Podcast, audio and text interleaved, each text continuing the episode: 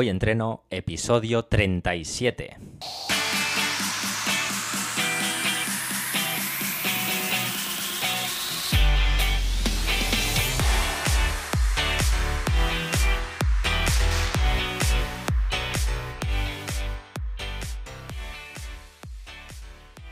Muy buenas y bienvenidos a Hoy Entreno, el podcast en el que entrevistamos a expertos del mundo de la salud y el deporte. Yo soy Carlos García, especialista en entrenamiento desde casa, y en este 37 episodio vamos a entrevistar a Laura Dolz, especialista en mentalidad estoica.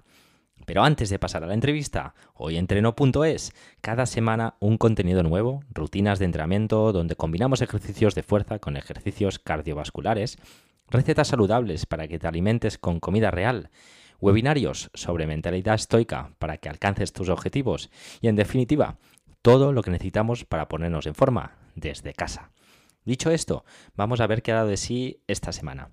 Bien, hemos publicado un nuevo directo, en este caso sobre la importancia de adoptar la perspectiva del otro. Uno de los aspectos importantes de, la filosofía, en este caso de vida, que es el estoicismo. Echarle un vistazo que creo que es muy y ha quedado muy interesante y, no es por nada, pero eh, estoy muy orgulloso como ha quedado. ¿Qué más? Hemos habilitado una página eh, nueva dentro de la plataforma para que os podáis suscribir a la newsletter gratuita. Lo encontraréis en hoyentreno.es barra newsletter. También un apartado de testimonios para que nos dejéis un poquito de amor y palabras bonitas sobre nuestro servicio de entrenamiento, que bueno, siempre viene bien, ¿no? Por último, vamos a por la lectura de los comentarios que dejáis en los episodios. En este caso, Alex Carrasco, que es uno de los episodios más escuchados, no sé si os recordáis, que nos habló de nutrición eh, deportiva y CrossFit, nos dejó un comentario en, en el episodio de Dieta y Mujer con Carlos Daza, que dice, sabía que no decepcionaría. Ha sido un episodio brutal y enhorabuena a los dos Carlos. Bueno, muchas gracias como siempre, Alex. Em, y el siguiente comentario nos lo dejó Javier Sánchez Mengual, que dice así. Carlos, un profesional excepcional y mejor persona. Kumuka, un lugar especial. Este no iba dirigido directamente a mí, sino a Carlos Toledo en el último episodio, el de entrenamiento con kettlebells, que fue muy muy chulo y muy muy interesante. Y una vez hecha esta eh, introducción, ahora sí que sí, vamos a la entrevista.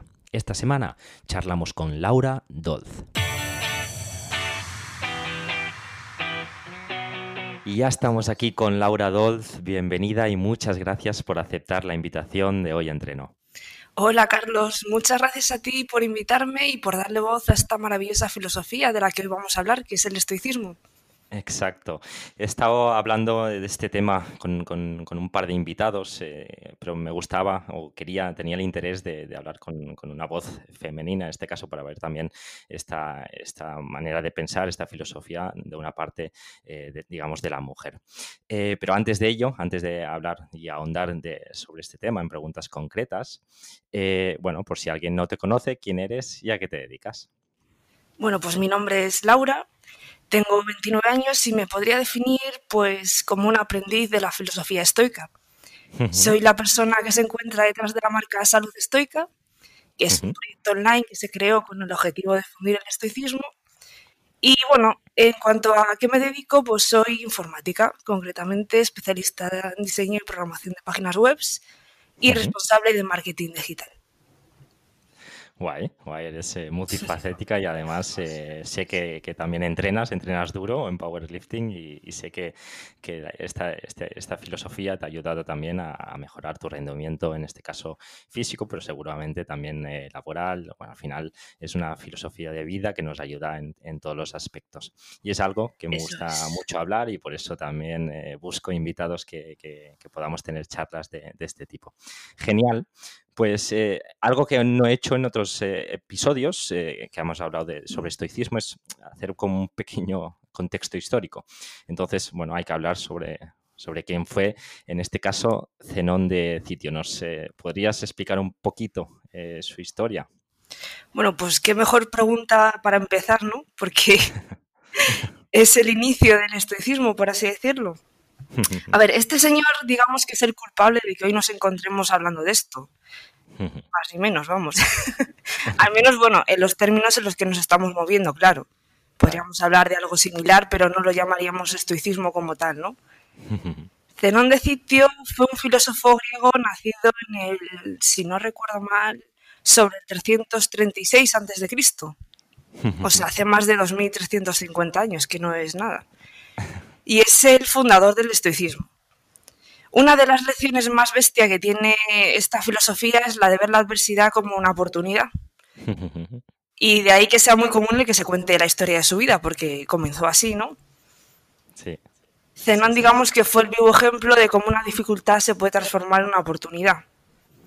Entonces, eh, la historia que se cuenta es que hace más de 2.300 años, tendría sobre unos 20, 30 años, y siguiendo la estela de su padre, que era mercader, era un mercader chipriota como él, pues Zenón tuvo un accidente y en ese accidente perdió gran parte de su fortuna en un naufragio.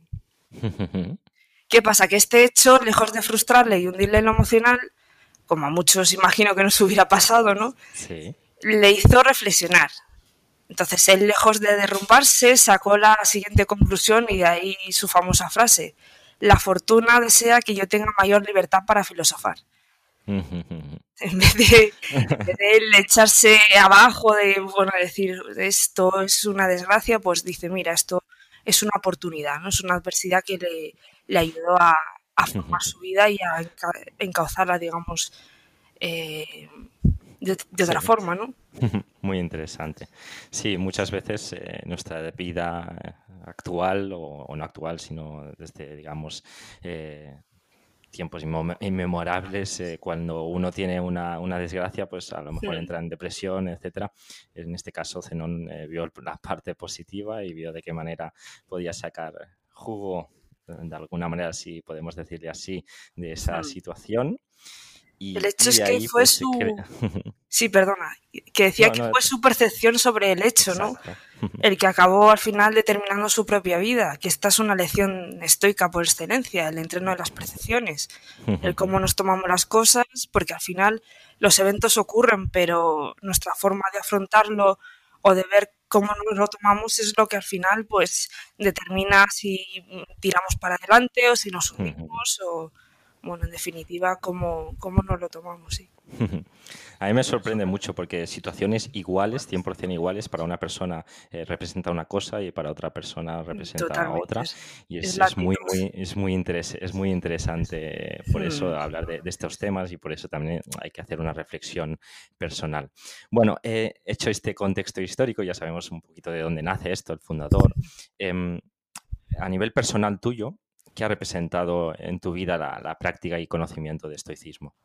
Uf, pues a ver, muchísimo, la verdad. Antes de nada, pues antes de ponerme a hablar cómo me ha marcado, decir que yo no soy una persona estoica. Eso lo he dicho en alguno de mis vídeos y creo que denominarse estoico es como faltar gravemente a la verdad. O sea, realmente creo que podemos tener actitudes estoicas, pero digamos que serlo 100% diría que es prácticamente imposible, porque todos nos enfadamos, todos, bueno, pecamos de alguna forma, ¿no? Más o menos, ¿no? Dentro de lo normal. No somos perfectos, pero serlo 100% es imposible. Hay mucha gente que se denomina tal cual y yo, hay que ser un poco más cauto, yo creo. Eh, yo lo veo como un ideal, la verdad, y es algo a lo que tender para mejorar notablemente nuestra vida Dicho esto, a ver, yo me sigo enfadando, como digo, o sea, muchísimo menos, sí que es verdad, tengo mis fallos, pero hay cosas en mí que no son como antes. Mi vida, digamos que a través de conocer esta filosofía ha mejorado en un 40, en un 50% a lo sumo. Y esto, ya te digo yo que es, es un apoyo muy, muy, muy generoso. Entonces, a ver, eh, lo que más me ha cambiado la vida es en aprender a diferenciar lo que está bajo mi control y lo que no. Claro. Este es un hecho muy importante que parece muy básico, pero me ha ayudado a optimizar mi energía en centrarme en lo primero y no malgastar esfuerzos en lo segundo. Claro. Me ha ayudado también. Eso es básico. Ahí está, eso es fundamental. Me ha ayudado también a ser más agradecida, por ejemplo. Sí. A valorar más el momento presente y lo que tenemos a no valorar tanto aquello que no tenemos o ansiarlo, mejor dicho. Claro. Que estamos todo el rato pensando en lo que no tenemos o lo que deseamos y, joder, parémonos a pensar lo que tenemos y que tiene un valor. Y a veces no se lo damos por el simple hecho de tenerlo y es una pena. Y digamos que también eh, el kit maestro, por así decirlo, eh, es que me ha ayudado a aprender que la felicidad radica en las buenas acciones de uno mismo. Esto es súper importante, o sea, súper importante, pero es muy difícil. A ver, la verdad es que mm, cómo influye la vida de uno eh, en función del comportamiento de los demás es lo que nos lleva a la infelicidad. Claro. A veces nos dan ganas de, yo qué sé, de darle un castañazo a uno. No te digo que no. Sí, sí, sí. sí. Con, todas las ocasiones, claro, no hay que ser violentos, pero. A ver, no te voy a mentir. Pero si la clave es que si yo he actuado bien, pese a lo que hayan hecho los demás, eso es lo que importa. Mi tarea es ser buena y el orgullo y la felicidad deben de arraigar de estas acciones, de obrar bien independientemente de cómo lo hagan los demás. Genial. Y esa es una lección súper bestia que sé que es muy complicada porque en el momento ardemos de cólera, pero hay que saber controlarse y... Muy potente, muy potente estos, eh, estos pensamientos, estas ideas. Y eh, nosotros, obviamente, somos los últimos que nos deberíamos de quejar. Al final estamos, hemos nacido en un lugar donde es difícil que haya unos índices de pobreza, digamos, eh, importantes. Nacemos en el 2020, es una época eh, dorada, ojalá privilegiada, hubieran tenido todos los, nuestros eh, privilegios hace 100, 200 años.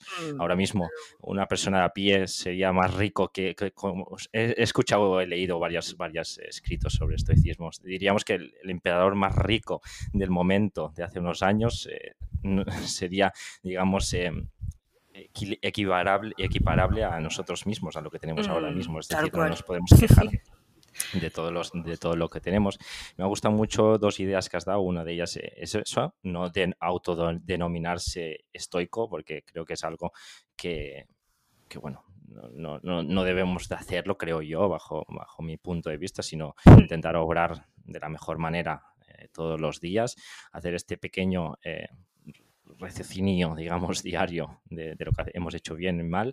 Y la otra idea eh, que me gusta muchísimo también, que yo también hago, intento hacer bastante hincapié, es diferenciar realmente de lo que eh, tú puedes, eh, digamos, em, darle, digamos, una acción, o sea, algo que importa tuyo, algo que depende de ti, algo que no depende de ti. Eso creo que es la idea, una de las ideas más fuertes y potentes y básicas. Justamente estaba eh, me leí el, libro de Víctor Frankl en, busca de, sentido del hombre. Mm, qué bueno. Y ahora estaba repasando el audiolibro, eh, hace dos, tres días por las noches me lo, me lo puse.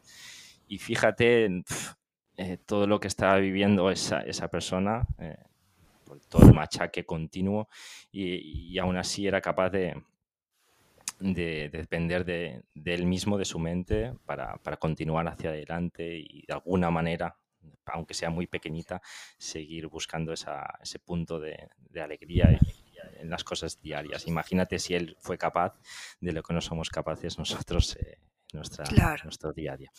Es que el problema yo creo que radica en que cuanto más cómodos estamos, más débiles y más quejicas nos volvemos. Sí, sí, sí, sí. y es, que es así. Dices, es la era más cómoda del planeta, o sea, de, la historia del planeta, pero es que es peor al final. Seguimos en, esta, en, este, digamos, en este hilo y una pregunta que te quería hacer es, eso. Si tú crees que, que, la esta mentalidad que vivimos eh, de una sociedad un tanto hedónica eh, dificulta el crecimiento personal. A ver, 100% sí, mil veces sí. la verdad es que cuesta muchísimo desligarse de algo con lo que prácticamente te has criado toda la vida, ¿no? Podríamos decir. Y bueno, hablo de la sociedad occidental, porque en otras sociedades no están tan bien como nosotros estamos. Claro, claro. el hedonismo bueno, para el que no lo conozca, es una doctrina moral, se podría decir, cuyo objetivo es la búsqueda del placer y la ausencia completa del dolor, o sea, completamente antagonista al, estoicismo. Y ya ves tú qué fundamento tiene, ¿no? Más básico y totalmente involutivo, si me permites la, expresión. Sí. Eh, ¿que ¿Por qué creo que dificulta nuestro crecimiento personal? Pues muy simple. Mm, los placeres nos desvían de lo verdaderamente importante y esto perturba nuestra estabilidad emocional. Y con importante me refiero a éxito laboral, deportivo, académico, por ejemplo, o de la salud. Sí, sí, sí, sí. Y esto, bueno, lo quiero explicar con ejemplos. Hmm. Si alguien, tú que te dedicas al tema del deporte, quiere rendir como deportista de élite, ¿no? Nos pongamos en algo en los topes, pues seguramente tenga que renunciar a salir con los colegas, de fiesta mucho fin de semana, para descansar pues adecuadamente para hacer su sesión de entrenamiento, ¿no? Sí. También tendrá que limitar sus comidas, ajustarse unos macros adecuados. Bueno, ahí está limitarse con los dulces o las bebidas azucaradas. Entonces, esto pasaría lo mismo con alguien, por ejemplo, que se prepara una posición, o alguien que tiene un trabajo muy demandante en, X área. O sea, si al final eh, nosotros eh, tenemos un objetivo en la vida, tenemos un camino, el hedonismo nos desvía totalmente de él. Claro. Porque ¿qué nos hace? Rendirnos al placer. ¿Y el placer qué hace? Desviarnos del camino. Entonces, el hecho es que vivimos en la era del ya, por así decirlo. Vivimos muy rápido y, claro, vivir de esta manera no nos permite valorar lo importante. Bueno, prácticamente es que no valoramos nada, me atrevo a decir. Y lo hemos visto también con la situación mundial actual. Sí. Con el bicho de. Bueno, ya sabemos. Es que, a ver, conozco personas que no pueden ni concentrarse cinco minutos en leer un libro sin coger el móvil. Muy triste, sí, sí, sí. He visto personas que se impacientan si una página web tarda más de tres segundos en cargar. Y ya no hablemos de los paquetes de Amazon, vamos. que te tardan tres días en vez de uno. ¡Buf! Cabreo asegurado. O sea, es que vivimos en la era de la sobreestimulación perpetua. O sea, Exacto. hemos llegado a un nivel que es que estamos todos locos. ¿Y qué pasa? que esto pasa porque nos centramos en el placer inmediato. O sea, esto lo que hace es que no nos prepara para asumir los momentos complicados que nos puede presentar la vida. Y digo inmediato porque es que todo lo queremos para allá, no aceptamos esperas vivimos también con el placer superficial. Nos gustan, creo, las cosas sin trasfondo, cosas bobas que no nos hacen pensar. Valoramos a lo mejor más un GIF de bailes absurdos o de gatitos moviendo un novillo que, un buen libro. Sí, sí, sí, y además estos placeres hay que entender que son fugaces porque para colmo no tardan en esfumarse y el problema es que nunca estamos satisfechos. Tenemos un placer, lo disfrutamos de manera súper fugaz y ya necesitamos lo siguiente. No llegamos a, valorar siempre el foco en lo siguiente. Y este ritmo, la verdad es que es demoledor. 100% de acuerdo. Y lo que decía es que vivimos en una era revolucionaria. O sea, nunca tuvimos tantas comodidades y tanta calidad de vida, por cierto. Exacto porque vivimos más años y sí, hay más enfermedades, pero el sistema de salud ha avanzado a tal nivel que podemos vivir un montón de años, ¿no? pero sin embargo, con estas comodidades y este nivel de salud, que nunca se ha visto tal cosa, vivimos más deprimidos, más enfadados, más asqueados que nunca. Sí, sí, sí, sí. Y a ver, el estoicismo, quiero, quiero aclarar una cosa que no es que no promulga que nos flagelemos todo el tiempo y que no disfrutemos en absoluto. O sea, eh, la sobreestimulación y el querer todo el tiempo estar en la comida no nos hace fuertes, que es lo que venía diciendo antes. Claro. Si siempre vivimos, piensa en el placer y en la comodidad, entonces cuando venga el dolor y la incomodidad, pues ¿qué vamos a hacer? Nos vamos a frustrar y esto tiene unas consecuencias psicológicas muy graves. En este caso, lo ideal, digamos que sería eh, la dosis, ¿no? como dicen, la dosis al veneno. Y el equilibrio sería lo idóneo bajo mi punto de vista. Y siempre teniendo en cuenta que estos placeres no nos desvíen del camino, que es lo más importante. Sí, esa gratificación instantánea también eh, viene también en, formato de alimento, digamos, que podemos encontrar en formatos azucarados, eso que ese donut que nos da ese, ese punto, ese plus o ese como quieras llamar de felicidad en un momento dado y, mm. así en, todo, en anuncios, en televisión, como decías, en paquetes de Amazon, etcétera. Eh, creo que sí, que es uno de los males que tenemos hoy día.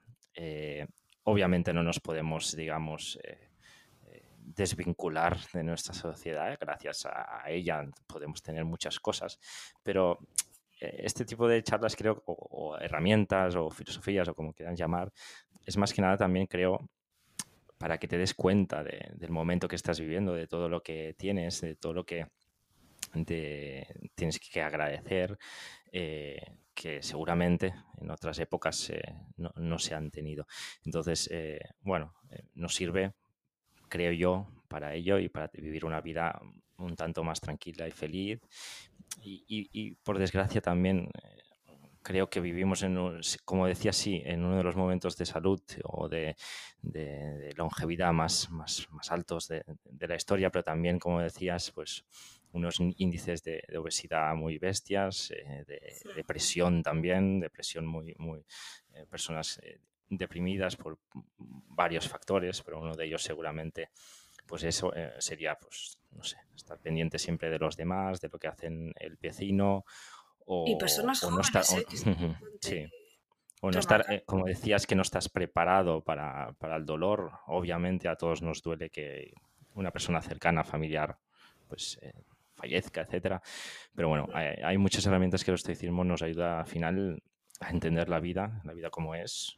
Eh, no es negativa, cruda, como decías, y fea, sino simplemente yo creo que el hecho de ponernos en, a veces en, el pensamiento de, que pueden ocurrir cosas malas hace que valores más tu día a día y eso hace al final que, que seas más, creo, más feliz y consciente en tu día. Genial. Eh, en ocasiones nos podemos encontrar en situaciones... Ah, eso te iba a decir, eh, que iba ya hacia la pregunta. Eh, me ha gustado mucho, tienes un vídeo muy interesante en YouTube que habla de esto. Bueno, sigo, sigo, hacia adelante. En ocasiones nos podemos encontrar con, situaciones y personas desagradables, ¿no? Y creo, pues, eh, de, eso, cuentas en, tu vídeo, de, cómo reaccionar ante ello. Em, ¿cómo, lo, ¿Cómo la filosofía estoica nos puede ayudar a, a bueno, a, a gestionar los insultos, faltas de respeto, humillaciones que nos puedan venir de, otras personas. Pues has dado con mi tema preferido, la verdad. Esto no lo he remarcado antes cuando me has preguntado de qué forma había influenciado en mí el estoicismo. Pero es ideal porque yo antes de conocer nada de esta filosofía ya practicaba la actitud estoica conocida como la piedra gris. No sé si la conoces. No. Pues esta es, imagínate una piedra, ¿no? Pues ya puedes insultarla todo lo que quieras, que ah, vale. sí, va a ser siempre la misma. sí, sí. Había escuchado, sí.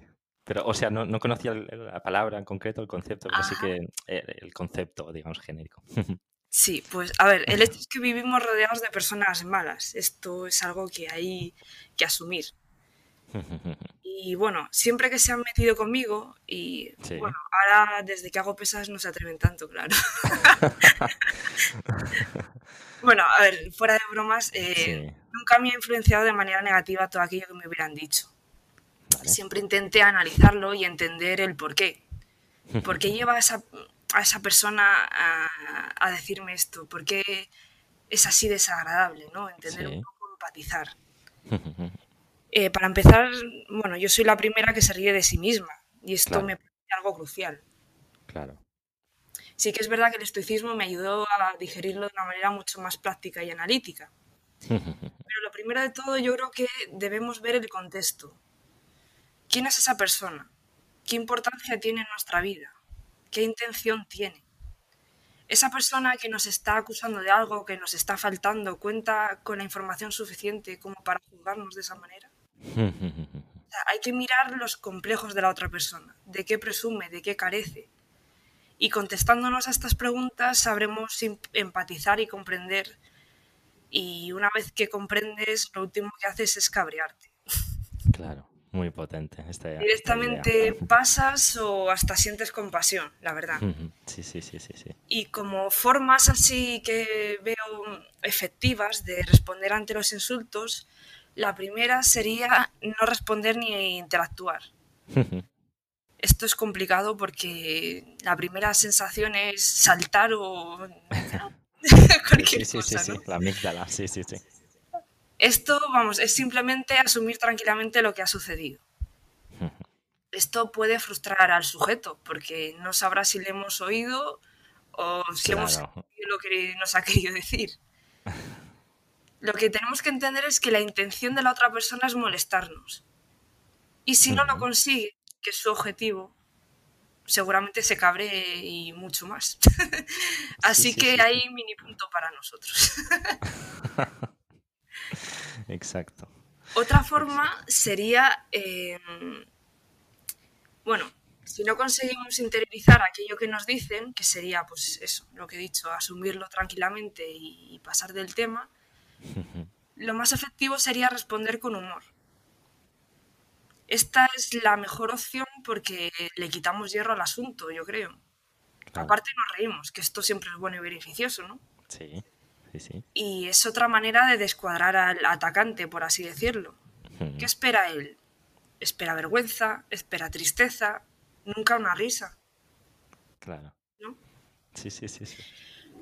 Ante esta actitud que puede parecer un poco pasota, ¿no? que es, eh, digamos, una, un mito del estoicismo, ¿no? que se ve como que es que la gente pasa de todo.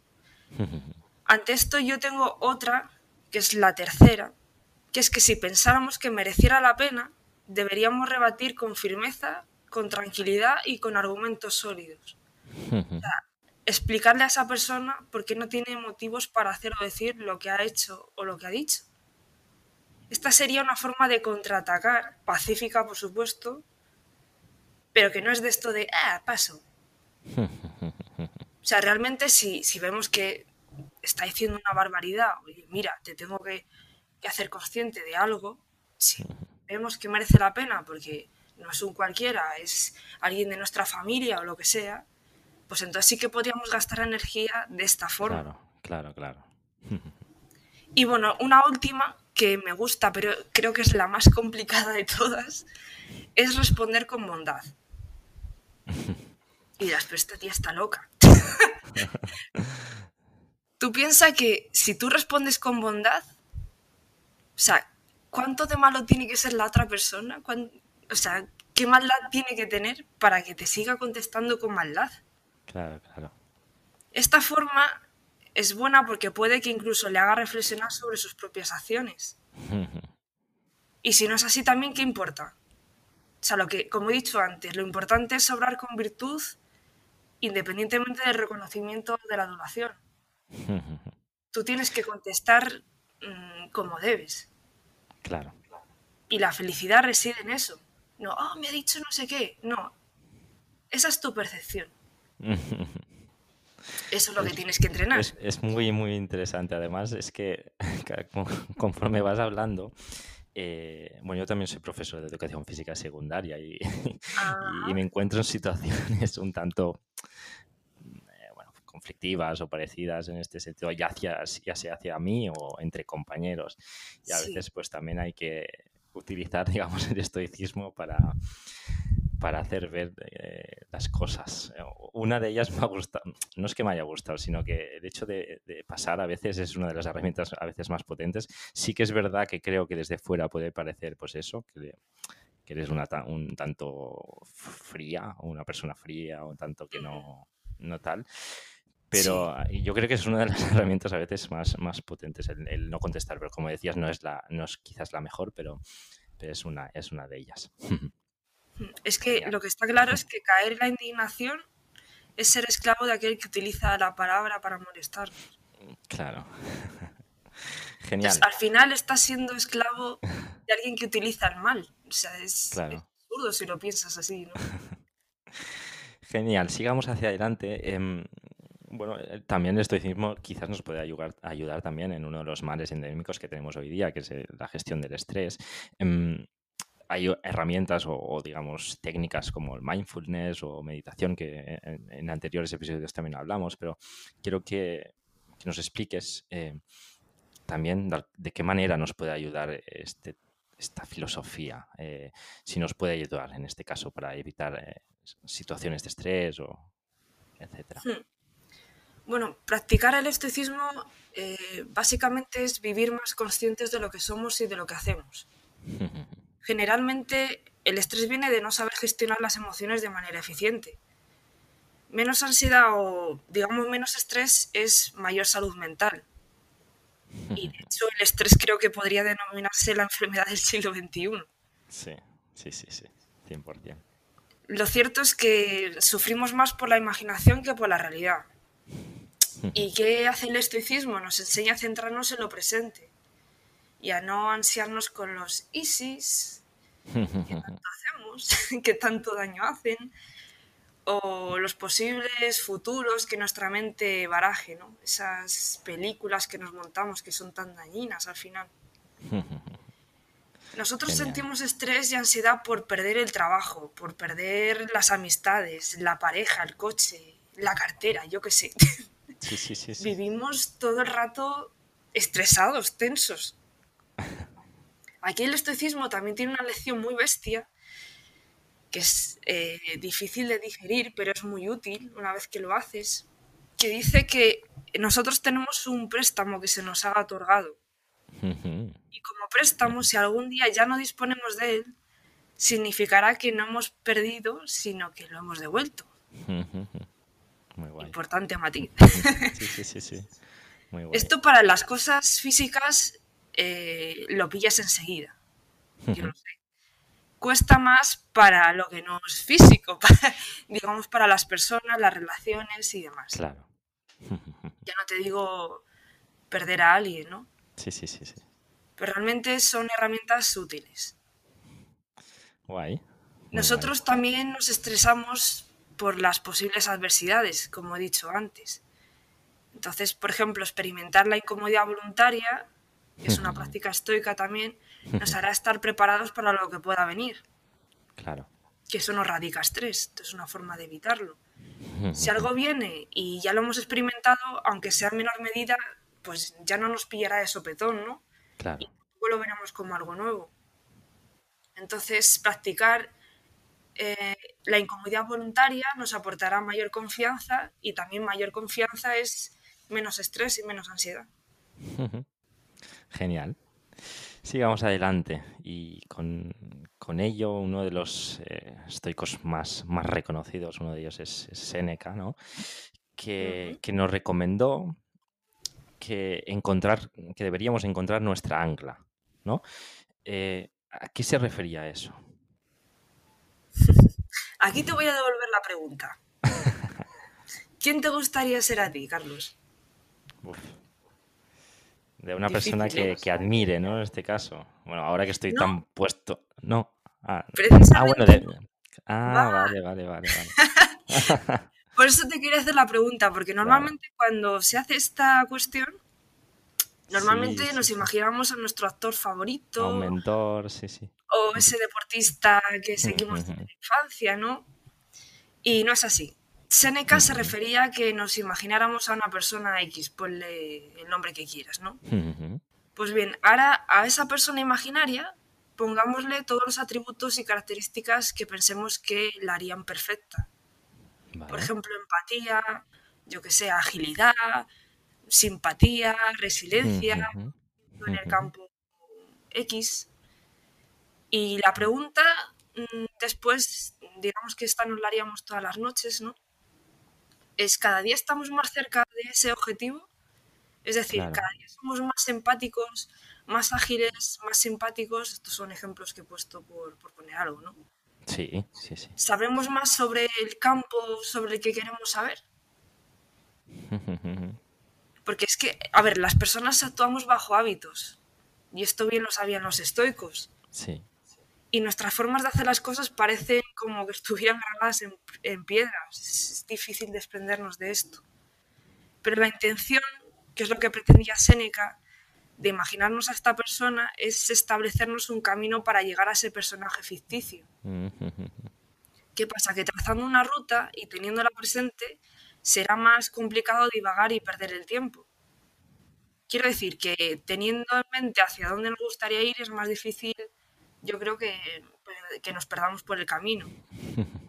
Al final pregúntate si estás más cerca de tu personaje.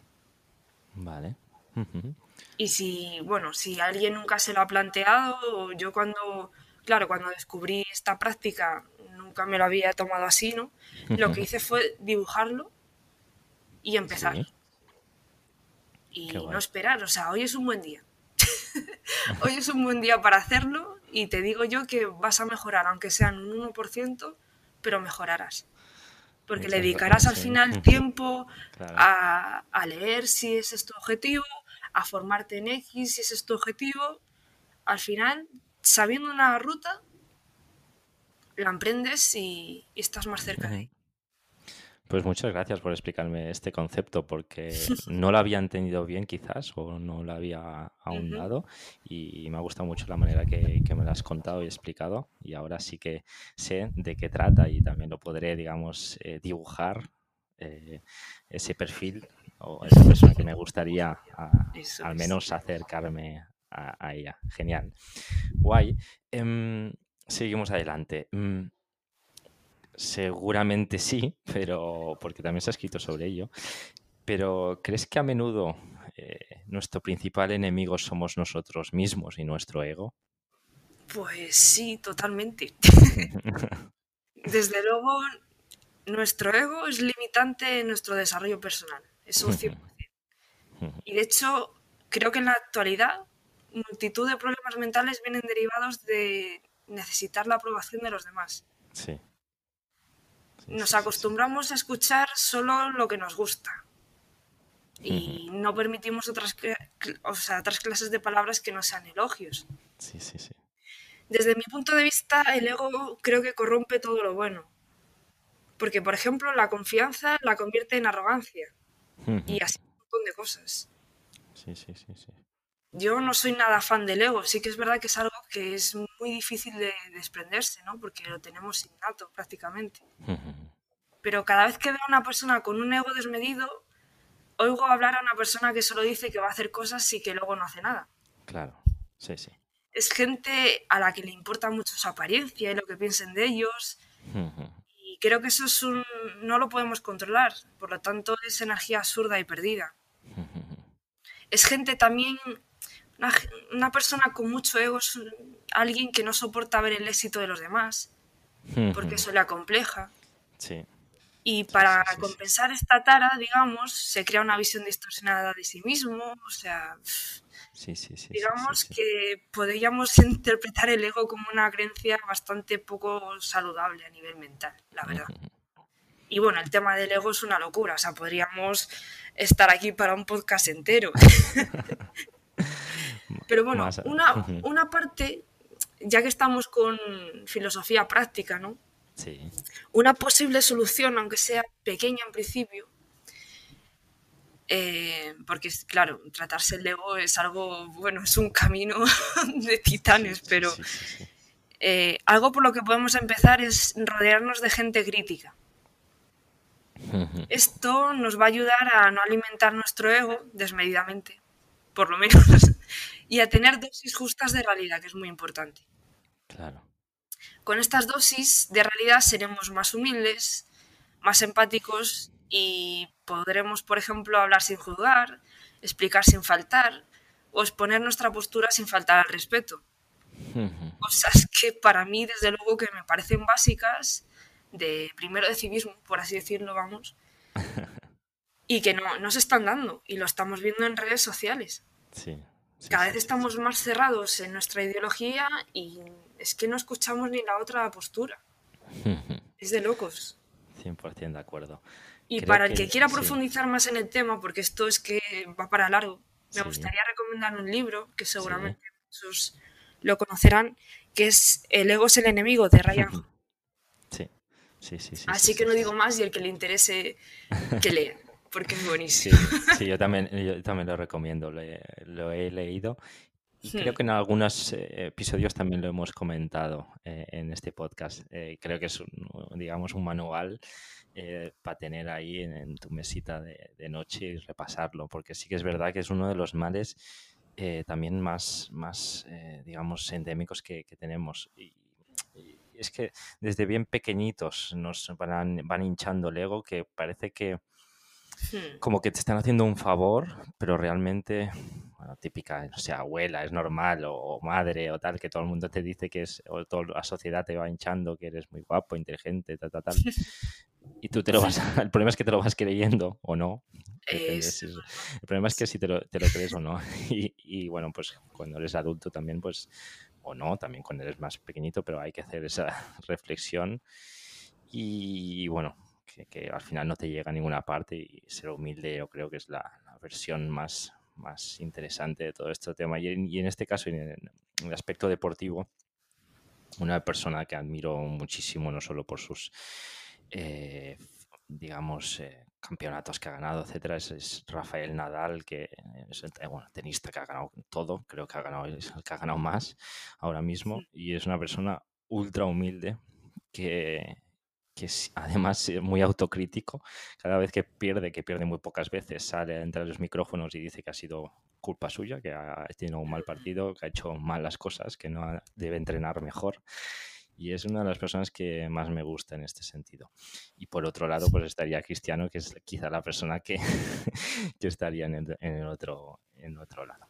Bueno, hecho este apunto deportivo, sigamos adelante. Em, ya no nos quedan muchas preguntas porque tampoco quiero robarte mucho más tiempo, pero hay una hay una imagen, bueno, que he visto también en tu Instagram, que creo que repites algunas veces, y es un concepto que no conozco mucho y me gustaría que me explicaras, que es este de, mantener eh, la vista desde, desde arriba. Entonces, ¿a qué te refieres eh, con ello? Vale, pues la vista desde arriba es otra práctica estoica. El hecho es que magnificamos las cosas, seamos realistas. Tendemos a exagerar, el ser humano es así. Y muchas veces los problemas son menos problemas cuando nos alejamos mentalmente de ellos. Que ojo, no significa rehuir de ellos, sino que me refiero a conseguir una mejor perspectiva, por así decirlo, que nos ayude a enfocarlos mejor y saber así cuál es su verdadera dimensión. Porque una cosa que nos limita mucho es, son las emociones automáticas que, a ver, las emociones automáticas eh, nos suelen dar unas medidas mucho más grandes que la emoción tranquila que viene de una previa reflexión. Y nos creemos importantes. Y como dijo Carl Sagan, ese gran divulgador científico, somos polvo de estrellas. La clave yo creo que es no perder de vista el contexto. Porque date cuenta que cuando el mismo problema le pasa a otro, es fácil decir, es ley de vida, o mira cómo se pone este si no es para tanto. O, bueno, esto si me pasara a mí no me pondría así. Joder, la leche, ¿no? Qué fácil lo vemos ahora. sí, sí, sí, sí. ¿Qué pasaría si aplicáramos la misma vara de medir para nosotros mismos? Claro, lo que nos pasa es, oh Dios mío, me ha pasado a mí, soy una víctima, esto es horrible.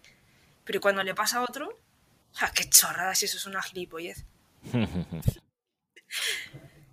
El hecho es que ver el, problema, el mismo problema, en este caso, con amplitud de miras, nos evitará caer ante el victimismo y la exageración, que es de lo que somos hiperfans, por así decirlo, para que engañarnos, ¿no? Y cuando los problemas nos agobien, pensemos en el universo, que es un ejercicio estoico también. Al pensar en el universo, vamos a ver lo pequeños que somos en comparación y las chorradas, por ejemplo, pues tendrán su importancia justa. Y lo que era un problema grande, pues a lo mejor no es tan grande. Así que simplemente es mirar las cosas con perspectiva. O sea, salir de, del enfado, de esa emoción automática, verlo como si estuviéramos por encima de ese problema y ahí ya le daríamos una magnitud que seguramente se acercará más a lo que realmente es. tengo que agradecer tu manera de, expresarte, comunicar estos conceptos que a veces eh, pueden ser un tanto densos, eh, porque los, digamos, los escritos originales de, bueno, de Seneca, Marco Aurelio, etcétera, pues tienen un lenguaje un tanto un poquito más denso y, te tengo que felicitar porque eh, gracias a tu manera de, conversar hay, hay, temas o conceptos que, que, quizá no había pillado también, eh, pero me los estás haciendo entender genial. Estupendo. Gracias. bueno, estamos, estamos llegando ya al final de la entrevista y, bueno, es una pregunta también que hago a todos los entrevistados, ya que el podcast también se llama Hoy Entreno. Eh, bueno, si tienes tiempo para ti ahora mismo, para el ejercicio físico, en principio me has dicho que sí antes, pero bueno, me gustaría también saber qué tipo haces y con qué frecuencia te entrenas en tu semana. Bueno, eh, sí, en el mundo del deporte no llevo mucho tiempo, la verdad. Yo era una persona completamente sedentaria hasta hace unos mm, cuatro años aproximadamente, que fue cuando empecé a caminar largas distancias y luego ir en bici. Sí. hace, bueno, no tanto, ahora que lo pienso, no tanto. El, verano pasado empecé a hacer CrossFit. Sí. Y desde febrero de este mismo año, o sea, soy novel todavía, sigo una programación específica de powerlifting, como has dicho antes. Sí, sí, sí, sí. A ver, para el que no lo conozca, es un deporte de fuerza que se basa en mejorar en los tres básicos que son la sentadilla, la sentadilla back squat, que es con la barra por detrás de la nuca, el press banca y el peso muerto. El objetivo de este deporte es levantar el máximo de kilos posible una sola vez con una técnica correcta. Y bueno, mi frecuencia semanal son cinco días a la semana, me lo estoy tomando bastante en serio. Y la duración aproximada de cada interno serán unas dos horas o dos horas y media, porque caliento, estiro y demás, en fin, le dedico tiempo. También date cuenta que entre series eh, tienes que hacer descansos de minuto y medio, dos, tres, en función del peso. Así que sí, es un deporte muy demandante y no solo físicamente, también mentalmente. Porque como lo he dicho antes, como deportista novel, ¿no? que todavía llevo la élite, soy deportista principiante, pues me enfrento todas las semanas ante pesos que nunca había levantado antes o repeticiones que nunca había hecho. Entonces muchas veces te viene el miedo a la cabeza, miedo a fallar, a saber si no vas a ser capaz, mi técnica no es 100% pura, ¿no? Entonces, con un determinado peso nos podemos hacer daño, ¿no? y el estoicismo, por supuesto, que me ayuda en mi deporte. Por suerte, sí que es verdad que nunca me he lesionado, aunque he practicado muchas veces la visualización negativa, que en este caso sería imaginarme que me he lesionado, ¿no? ¿Qué pasaría, no? Para mí sería, sería duro porque es mi día a día, te digo que me lo tomo muy en serio pero de todo se aprende. Qué guay. Sí que es verdad que he tenido molestias en el lumbar porque soy algo bruta. pero bueno, por suerte en unos días se han ido con calor y reposo. y otra cosa muy importante es que siempre doy gracias del ejercicio que puedo hacer. Una práctica estoica, el agradecer, ¿no? Tengo dos piernas, tengo dos brazos y pueden ser ejercitados y hay que darle el valor que, que tiene. O sea, ah, me toca correr, me toca no sé qué. Ten suerte que puedes. o sea, agradece que puedes, ¿no? Sí, sí, sí, y en el Power hay días que, incluso semanas, que las cosas es que no salen. Y estas cosas me las tomo a modo informativo, que también es otra práctica estoica. no, nunca me lo tomo como un fracaso. Solo me informa de, digamos, una situación. No he estado al 100% por X motivo y no pasa nada. Y como yo digo, una mente débil nunca creará un cuerpo fuerte, así que el estoicismo por supuesto que me ayuda y, bastante con este deporte. Muy interesante, muy interesante. El powerlifting es algo que aún no hemos hablado en este, en este podcast y, es algo que sería muy interesante charlar con, con alguien. Y entonces enlazo eh, con la siguiente pregunta. Bueno, que quería, si me permites, que ahora mismo con esto de que estaba hablando del power y no sé qué, quería... Eh, describir una, metáfora, una metáfora estoica que la dio Cicerón, que me gusta mucho Sí. para comprender el tema de, de- Bueno, luego lo explicaré. Esta metáfora habla de un arquero, ¿vale? Y, y este arquero tiene una serie de factores bajo su control, ¿no? Como son el tiempo que ha entrenado, con qué intensidad lo ha hecho, eh, la elección del mejor arco, ¿no? Y la flecha, Sí. bueno, no, no entiendo muy bien de tiro con arco, ¿no? Pero entiendo que, bueno, hay que escoger unos arcos y unas flechas en función de la distancia y demás, ¿no?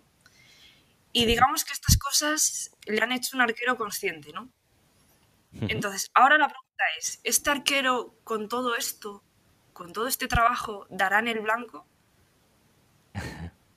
Claro, pese a lo que podamos pensar, eso no depende de él. Claro. Pues piensa que hay otros factores en juego, que puede ser un viento que no es favorable, un objeto que se ponga en su trayectoria. Entonces, la, la conclusión de esta metáfora estoica es que, en este caso, Cicerón nos decía que acertar en el blanco se puede escoger, pero no se puede desear. Claro. Y esto es lo que me pasa a mí con el deporte. O sea, yo puedo entrenar todo lo que pueda, eh, eso está en mi mano. Pero, por ejemplo, el día de la competición, si el día de mañana yo decido competir, Sí. puede haber otros factores que no están bajo mi control. Y esto es importante y forma parte del juego. Exacto. Exacto. Sí, tú te has preparado me ha venido a la cabeza y lo quería-. Ujú. Sí, sí, sí. Pero Lo claro, quería contar.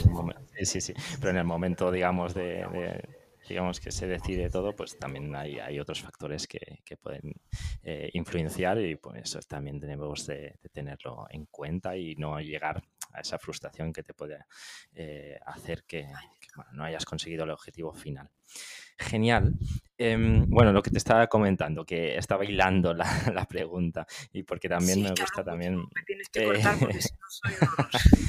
No, que una de las preguntas que hago también es si nos recomendarías a alguien eh, invitar aquí en el podcast. En este caso, durante la conversación se me ha ocurrido que, hablar también de, powerlifting, que es algo que no he hecho. No sé si tienes o a otro tema, da igual, pero algún tema o alguna persona que creas que, se, que podría ser interesante que pudiera yo contact- contactar con él o ella y, tener una charla como, como esta.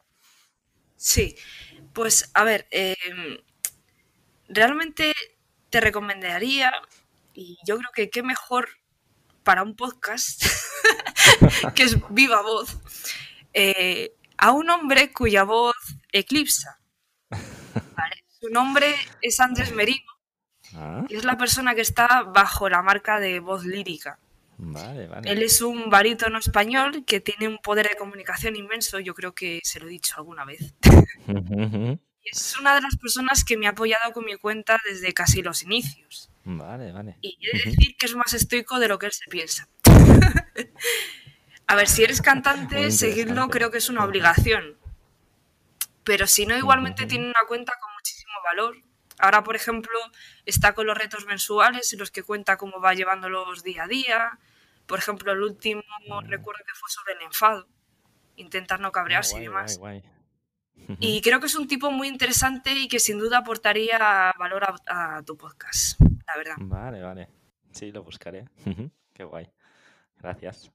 Gracias porque además eh, que es, algo que sí quiero seguir eh, charlando y hablando porque es un tema que me interesa muchísimo y a veces quizás cuesta encontrar a, personas que hablen de ello, ya sea directa o indirectamente, como en este caso que tú decías que a lo mejor no se autodenomina o, o no se denomina eh, una persona estoica, como hemos dicho en los inicios de- del podcast, pero seguro que hace muchas cosas que van, eh, digamos, en consonancia con, con ello. Bueno, lo buscaré y, y a ver si lo engaño y lo traigo aquí y charlo un ratito con él. Bueno, y si, y si quieres a alguien de powerlifting, yo también te puedo... Sí, Tengo también, mis contactos, por así decirlo. también estaría guay. Sí, sí, sí, sí. Guay. Pues eh, muchísimas, muchísimas gracias, Laura. Eh, y para finalizar el, el episodio, eh, ¿dónde nuestros oyentes pueden encontrarte, saber más de ti, de tu proyecto, redes sociales, página web, etcétera? Mm, Vale, pues esta pregunta es de las más fáciles que me has hecho. A ver, estoy tanto en Twitter como en Instagram de manera activa. Cualquiera puede buscarme por arroba salud estoica. Vale. sin guiones, sin puntos, sin nada, así, tal cual como suena. y hace un mesecito, no llega siquiera, yo creo, lancé mi canal de YouTube, donde, que tú bien lo has dicho, donde salgo hablando también sobre estoicismo. Y allí se me puede oír y el que quiera pues me puede ver también la cara. Qué guay. Y temas como gestionar los insultos o cómo vencer a la, tentación, pues los explico con bastante detalle. como unas pinceladas, ¿no? Y ya que estamos con un poco de autobombo, aprovecho para decirlo, que voy a sacar mi propio podcast también. y ah, esto ya es una... Ahí está. esto es prácticamente una realidad, así que, porque ya está el primer capítulo grabado. Guay, guay, guay. Así que muy prontito, salud estoica también en las plataformas de podcasting. Qué guay. Soy, muy fan, soy muy fan de esta, de esta plataforma desde hace varios años, porque es la manera que tengo muchas veces de conectar y, de y seguir aprendiendo de una manera no tan directa como ver un vídeo, leer, que permite que puedas estar haciendo otras cosas. Genial, pues te seguiremos, te seguiremos, dejaremos todas las notas, eh, perdón, los enlaces en las notas del programa, del episodio, para quien quiera conocer y saber un poquito más de ti y de lo que haces, pueden a golpe de clic llegar fácilmente.